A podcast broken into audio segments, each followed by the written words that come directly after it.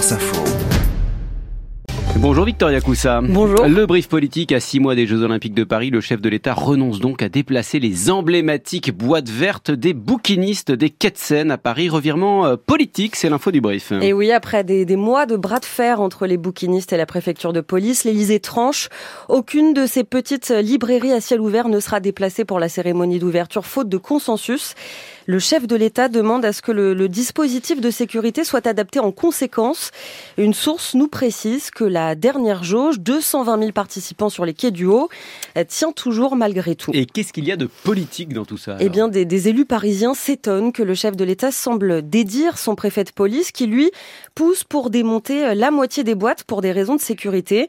Emmanuel Macron défend certes depuis le début les bouquinistes en lice pour une reconnaissance au patrimoine mondial de l'UNESCO, mais ça n'a pas empêché la préfecture d'avancer sur son protocole.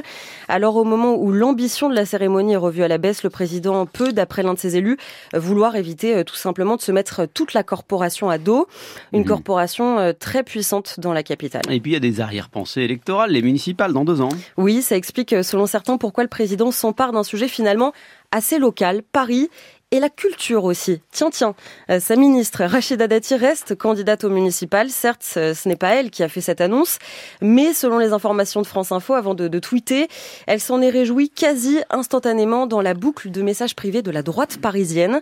C'était l'un de ses combats, les bouquinistes, quand elle était à la tête de l'opposition. Ce revirement euh, fera partie de son bilan au ministère, pense l'un de ses proches. Ouais, ça signifie, Victoria, que le chef de l'État avance ses pions. C'est en tout cas la, la théorie d'un conseiller de l'exécutif. En témoigne d'après lui la dernière vague du remaniement, des ministres délégués qui peuvent devenir de futurs candidats macronistes au municipal.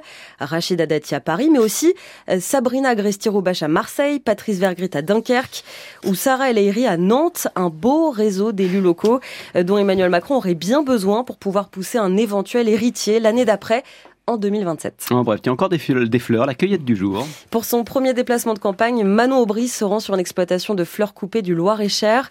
La chef de file des Insoumis aux Européennes veut dénoncer la concurrence déloyale que provoquent d'après elle les accords de libre-échange dans le secteur le jour de la Saint-Valentin. Victoria Coussa.